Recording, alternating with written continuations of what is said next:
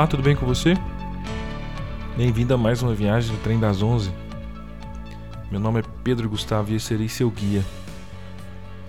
Lembre-se, é uma viagem de trem, então não tenha pressa.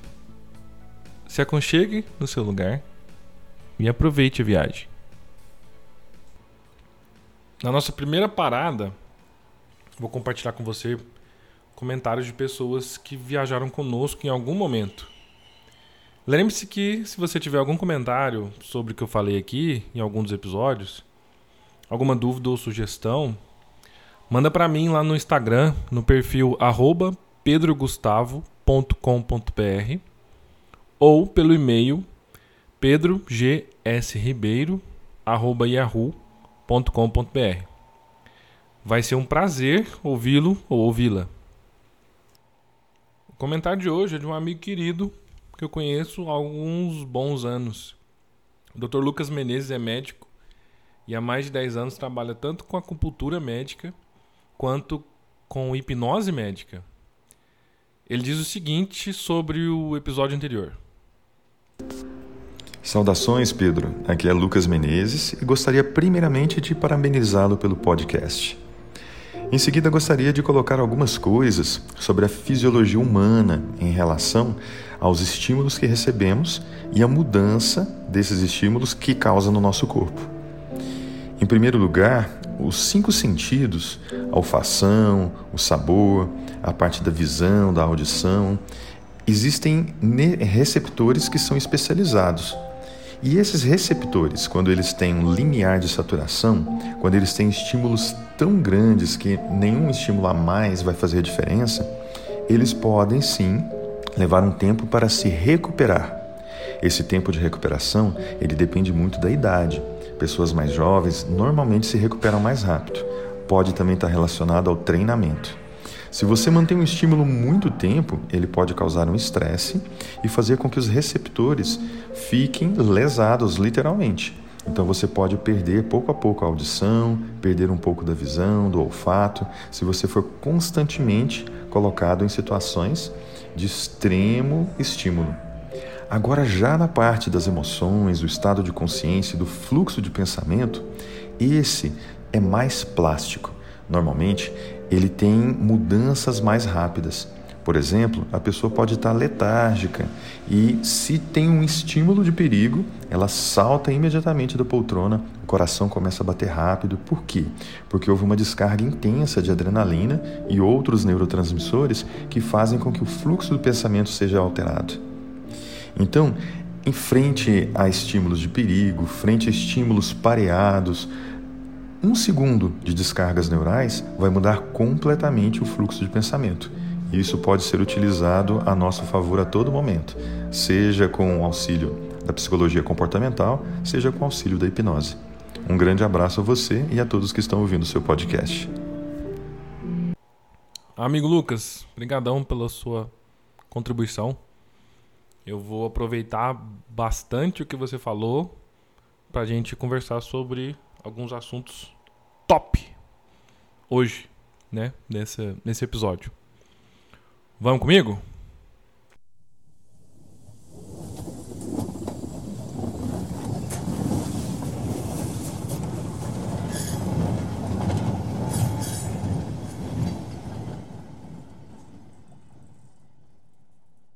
O feedback do Dr. Lucas descreve comportamentos diferentes dos dois sistemas que eu mencionei semana passada no último episódio. No caso do sistema sensorial, mais especificamente no caso do sentido da audição, se os estímulos são intensos o suficiente, como ele mesmo explicou, há a possibilidade daquilo ultrapassar o limiar do que o sistema dá conta. E nesse caso eu falo do sistema, é, é, são os, os, órgãos lá dentro, né? os, os músculos, as células. E se esse limiar é ultrapassado, tem chance do, da pessoa ficar com a audição prejudicada. Tem chance de ser ferido, tem chance de começar a ter zumbido. No caso dos sentimentos, também existem limiares, como também explicou o doutor. Às vezes, estamos de um, jeito, algum estímulo nos joga para aquele mecanismo de lutar ou correr. Joga adrenalina no corpo, a gente desperta, pupila dilata, mas é um sistema diferente do anterior, ou seja, envolve elementos, configurações diferentes, as regras que ditam como é que as coisas funcionam são diferentes. O limiar a ser rompido é diferente, o tempo de saturação é diferente, o amortecimento desses estímulos é diferente. Então são dois sistemas. Mas por que, que são dois sistemas diferentes? E o que, que significa sistema? Mais uma vez eu vou te convidar a fazer um exercício de imaginação. Imagine que você está viajando de carro para o seu destino preferido. Talvez você esteja até com pessoas que você gosta, que a companhia seja agradável. Talvez você esteja viajando sozinho. Talvez você mesmo está dirigindo. Ou talvez você está de carona, como no Uber ou alguém está dirigindo para você, ou às vezes está num ônibus. O que importa é que você está numa estrada boa, movimentada e está viajando. Imagina que em determinado momento dessa viagem, uma galinha atravessa a estrada. Como o motorista é prudente e a distância entre os dois é razoável, ele consegue vê-la e desacelerar o carro ou o ônibus até parar se for preciso. A galinha consegue atravessar a estrada e o motorista volta a acelerar o carro de novo até que volte à velocidade inicial para que a viagem continue normalmente. Você de dentro do veículo percebeu que a velocidade estava contínua, alguma coisa aconteceu, a velocidade precisou diminuir, talvez até parar. Depois de um tempo, a velocidade começou a aumentar de novo e você viu que você voltou ao normal. Você voltou à velocidade inicial lá atrás. Para você, algo aconteceu, houve uma resposta a esse algo, depois tudo voltou ao normal. Agora imagine que você tem um drone. Eu tenho uma professora muito querida que ela fala visão de águia. Aí eu, elaborando um pouco mais essa, essa metáfora, eu vou falar que você tem um drone. Você tem um drone daqueles que voam e tem uma câmera. Então imagine que você está com esse drone, você está com a câmera e o controle na mão, e você consegue ver o que, que aconteceu quando a galinha atravessou a estrada. Você vê o carro desacelerando, você vê a galinha assustando e apertando o passo para atravessar a estrada. Você vê o carro voltando à velocidade anterior, voltando a, a viajar, e os passageiros lá felizes por estarem continuando. Ainda olhando para o drone, o que, que acontece na estrada? O que, que acontece com o veículo que vem logo atrás desse que parou, desse que precisou diminuir a velocidade para não atropelar a galinha? O que, que esse segundo veículo vê? Ele vê que precisa diminuir a velocidade, senão vai bater no veículo da frente. Ele acompanha o movimento do veículo da frente. Primeiro, o veículo da frente diminui a velocidade, aí tem o tempo de resposta do segundo veículo, aí ele diminui a velocidade. Talvez esse segundo nem perceba o que, que aconteceu, talvez ele nem veja a galinha. E talvez até xingue o primeiro veículo. Né? porque ele mesmo estava com pressa, ele queria chegar no objetivo dele. De qualquer forma, o segundo veículo percebe o primeiro, diminui a velocidade, depois de um tempo percebe que o primeiro volta à velocidade normal, então ele também retoma a velocidade dele. Também para ele, algo aconteceu, houve uma resposta, depois que esse algo cessou, ele voltou ao normal, voltou ao estado inicial.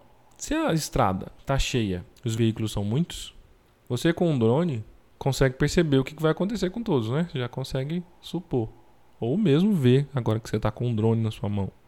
Estímulo, resposta em forma de diminuir velocidade, o estímulo cessa, o veículo volta, retoma a velocidade inicial. Dependendo da situação, dependendo da quantidade de carro, dependendo da, da velocidade da galinha, dependendo da velocidade de resposta dos carros, o engarrafamento já inicia. Né? Perceba que se o primeiro desacelera ou diminui a velocidade, e volta, e depois o segundo também diminui a velocidade e volta, o terceiro diminui a velocidade e volta. Percebe que se instala uma onda que ela vai para trás. Enquanto os carros estão indo para frente, essa onda de desacelera, diminui a velocidade, retoma, diminui a velocidade, retoma, ela vai para trás. Pode ser também que por infortúnio, por má sorte de todo mundo, depois da galinha passa outro bicho, passa uma cobra. E ela tenta atravessar na a frente de outro carro vai gerar outra onda de diminuir velocidade, retomar velocidade, diminuir velocidade, retomar velocidade, carro a carro. Para o motorista ou para o passageiro lá dentro do veículo, ele está imerso nessa dinâmica, numa perspectiva absolutamente individual, o normal volta. Dá um tempinho, o normal volta e ele continua com a vida dele. E provavelmente as consequências daquela galinha atravessando a, a estrada, aquela galinha específica, aquele acontecimento, ele nunca mais vai ver. Nunca mais vai sentir nada dessa interrupção da galinha. Agora você que está com drone e que está com a câmera, não. Você percebe o efeito que essa perturbação tem nos veículos que vão vindo atrás e o tanto que essa perturbação vai se propagando se as respostas dos motoristas são sempre iguais àquela primeira, essa propagação ela vai propagar até acabar né, a, a estrada ou acabar o número de carros. A não ser que um seja mais rápido, outro mais, mais devagar, e aí o sistema vai amortecendo aquela perturbação para que um dia volte tudo ao normal. Agora imagine que você recolhe esse drone. Você está guardando ele lá na sua maletinha e pensando nisso tudo que aconteceu, nisso tudo que você viu. Então reflete comigo em qual carro está o engarrafamento? Ou quem que é culpado por esse trânsito estar engarrafado? E vamos mais. Expandindo essa lógica de engarrafamento, de galinha, de trânsito para si mesmo, imagine agora o que, que você está enfrentando na sua carreira, no seu relacionamento, na sua empresa, ou o que, que a sua empresa ou, ou organização para a qual você trabalha está enfrentando que talvez seja o resultado de uma galinha que passou no meio da, no seu caminho, no caminho da empresa, em algum momento, que e você nem está vendo. A gente tem uma tendência forte, exercitada e propagada socialmente, da gente pensar o mundo como se ele fosse mecanicista, como se ele fosse mecânico, determinístico, linear e reducionista. A gente aprende a pensar de forma mecanicista, determinística, linear e reducionista. A gente normalmente quer culpados, quer achar o lugar onde está o problema, quer separar o todo, olhar para as partes e ver que parte está quebrada, que a gente pode substituir e resolver. A gente aprende que para obter velocidade num carro, por exemplo, basta apertar mais o acelerador, né? apertar mais o motor. Para a gente obter mais resultado em negócio, a gente precisa investir mais, gastar mais dinheiro. Para obter mais na carreira, a gente precisa ter mais conhecimento, mais curso, ou ainda trabalhar mais no lugar que a gente está. Para obter melhores relacionamentos, a gente precisa dar mais, fazer mais pelo outro. Se queremos mais de algo, precisamos colocar mais esforço nesse algo para aumentar a sua ação, sua produção, sua, sua transformação, como se fosse imediato, como se fosse linear. A gente quer que o mundo seja previsível. E o previsível não gera estresse, não dá ansiedade, não ativa mecanismos de fugir ou lutar. Esse negócio de previsibilidade é tão louco que para nós, para nosso cérebro, uma infelicidade previsível e segura, ela é muito melhor do que uma felicidade incerta. E esse pensamento de que basta fazer mais, basta arrumar um pedaço, fazer um desse jeito específico, ele é típico de uma visão de mundo determinista, reducionista, ao mesmo tempo que ele é fantástico e infantil. Como crianças pensamos assim: basta fazer algo que dá certo, é um pensamento mágico. Pensar sistemicamente significa ir além dessa análise reducionista, mecanicista, que a gente faz com facilidade, e passar a pensar tanto nos elementos que envolvem o que a gente está tentando pensar, quanto as características desses elementos. E às vezes pensar mais nos vínculos nas relações do que nos elementos em si. Pensar de forma analítica, reducionista, mecanicista, é pensar em carros e tentar descobrir uma lei que governa todos os trânsitos, ou todos os motoristas, ou todas as estradas do estado de São Paulo. Tudo isso é pensamento mecanicista, reducionista. Pensar sistemicamente é pensar nos carros que ficaram engavetados ou engarrafados na estrada XYZ depois que uma galinha atravessou a rua no dia tal, na hora tal. Então, configurações muito específicas e muitas vezes instantâneas e voláteis. No pensamento analítico, o movimento feito pelo pensador é o de quebrar o que é analisado em várias partes. Ele retira aquelas partes do todo literal ou simbolicamente falando. Pode ser que vá lá, pega aquela parte, corte, leve para um laboratório, estude, depois devolva. Ou às vezes é simbólico, né? Só olho para aquela parte, depois torço para que eu, eu descubra tudo que aquela parte tenha de regra, de lei. E, e quando eu devolvo para o lugar onde ela estava, eu tenho a esperança, e muitas vezes é uma esperança mesmo, como se fosse uma fé religiosa praticamente, de que tudo isso é suficiente para entender o problema, para entender o que está acontecendo, para modelar tudo, para prescrever, para antecipar, e assim eu ficar mais em paz, menos ansioso. No pensamento analítico, nós procuraríamos o carro que desacelerou lá na hora da galinha, já que ele aparentemente foi ocupado, ou ocuparíamos a galinha. Né? Tentaríamos nunca mais é, deixar galinhas passarem por ali, ou às vezes matar a galinha para que ela seja condenada pelo que fez. No pensamento sistêmico, a gente olha para sistemas. A gente não divide, a gente olha para o todo. Pensamento analítico, a gente estuda física, estuda sociologia, estuda biologia, estuda medicina. No pensamento sistêmico, a gente olha para a interdisciplinaridade. No pensamento analítico, usamos a razão. No pensamento sistêmico, usamos a alma. Nesse sentido, você já entendeu o que é um sistema?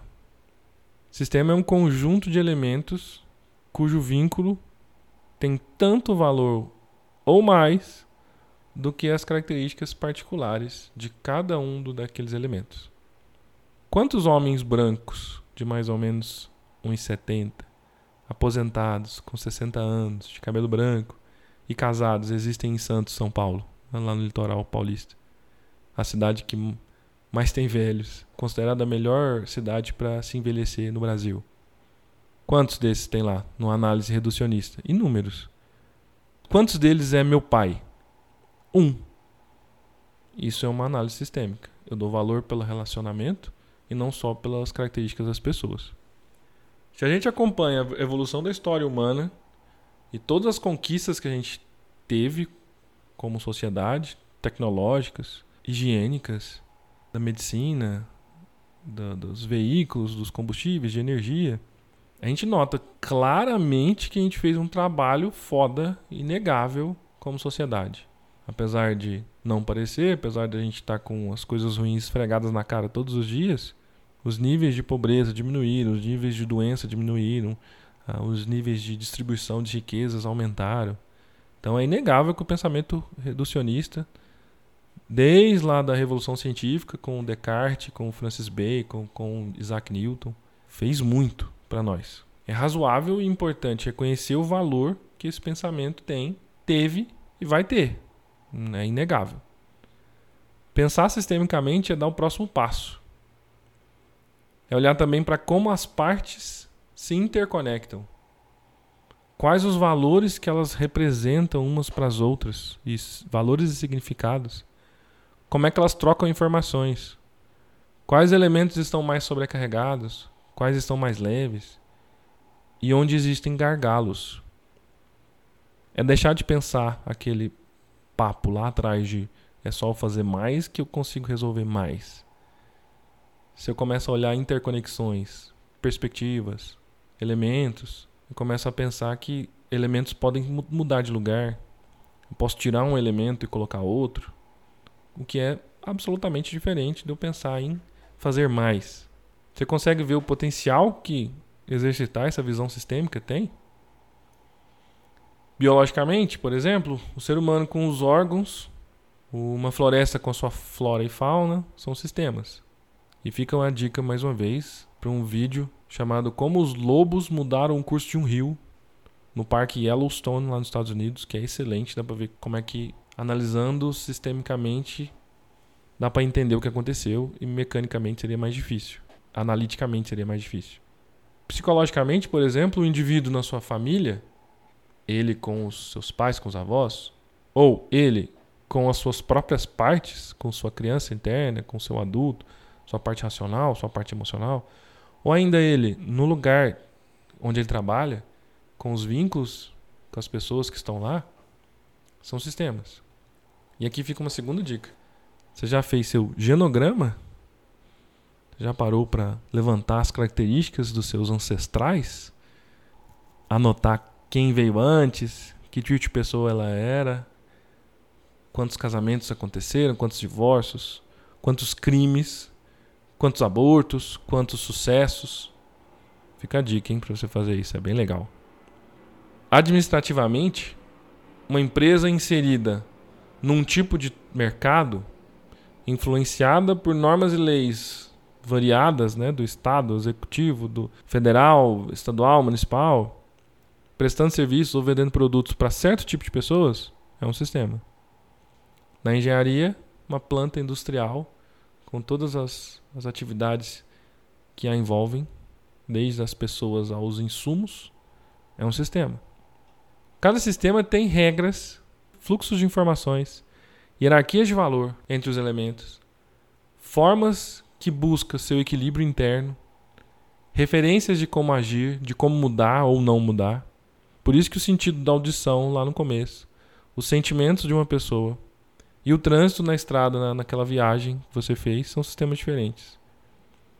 Pensar sistemicamente é ter competência para identificar os elementos do sistema, para ver suas relações, para exercitar perspectivas diferentes, para entender os subsistemas envolvidos e assim ter mais chances de encontrar soluções. Aí solução pode ser qualquer coisa, para carreira, para uma empresa, para seus relacionamentos. Então, como é que a gente soluciona problemas que hoje em dia estão cada vez mais voláteis, mudam a toda hora, cada vez mais complexos, que envolvem inúmeros elementos, cada vez mais incertos, que eu posso não ter certeza exatamente como antigamente o pensamento analítico tentava fazer, é ter certeza absoluta de todos os elementos para depois propor uma solução. Hoje em dia isso é impossível. E ambíguos, que pode ser que uma coisa dê problema, pode ser que não, e às vezes dois universos aparentemente iguais geram problemas diferentes. Como é que nesse cenário, nesse mundo loucão que a gente está, como é que a gente soluciona problemas? pensando sistemicamente. Mas tem um problemão de pensar sistemicamente. Esse problemão é você, na cara. Quando a gente pensa analiticamente, nós estamos pensando de fora. Eu estou olhando para o problema e eu não faço parte dele. Eu não sou uma peça na hora que eu olho para um carro. Eu não sou a eletricidade na hora que eu vejo uma máquina elétrica. Eu não sou concreto na hora que eu vejo um muro, uma, uma casa. Você não é o que você observa. Agora, pensar sistemicamente é ser ao mesmo tempo o observador e o que é observado. Se eu tiver numa postura diferente, por exemplo, se eu estou com muita raiva e com essa raiva eu vou estudar um, um muro, vou planejar uma casa, não vai acontecer nada de diferente com essa casa. As regras que a regem vão se manter a mesma. Eu não consigo, através da raiva, fazer um cimento secar mais rápido. Mas, pessoas, carreira, os colaboradores que trabalham com você, seu chefe, as pessoas que você chefia, sua família, sua saúde, sim, são influenciados pela postura que você tem ao encará-los. Por isso, como sempre, vou deixar um convite. Dessa vez o convite é para você fazer uma reflexão pessoal. Escolha uma questão que você gostaria de trabalhar. Alguma coisa que você queria mexer, alguma solução que você queria trazer para si. Pode ser do trabalho, pode ser da carreira, pode ser da saúde, pode ser da família. Responda para si mesmo o seguinte. E você pode inclusive pegar uma folha de papel à medida que for respondendo, o que eu te falar agora, você vai anotando ou desenhando. Qual que é o meu lugar nisso tudo? Quais são os elementos envolvidos? E literalmente nomeá-los. Quais elementos estão mais perto?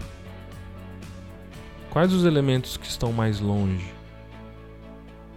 Quais elementos eu gostaria que estivesse mais perto? E quais elementos eu gostaria que estivesse mais longe?